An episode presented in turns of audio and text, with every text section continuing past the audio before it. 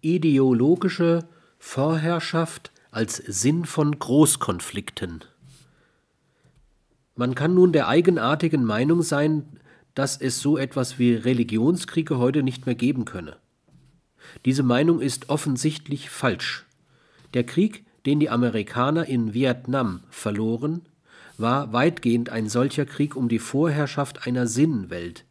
Viele militärische Aktionen der Sowjetunion in den Nachkriegsjahren galten keineswegs nur der politischen und ökonomischen Stabilität dieser Region, sondern waren auch Auseinandersetzungen um die ideologische Vorherrschaft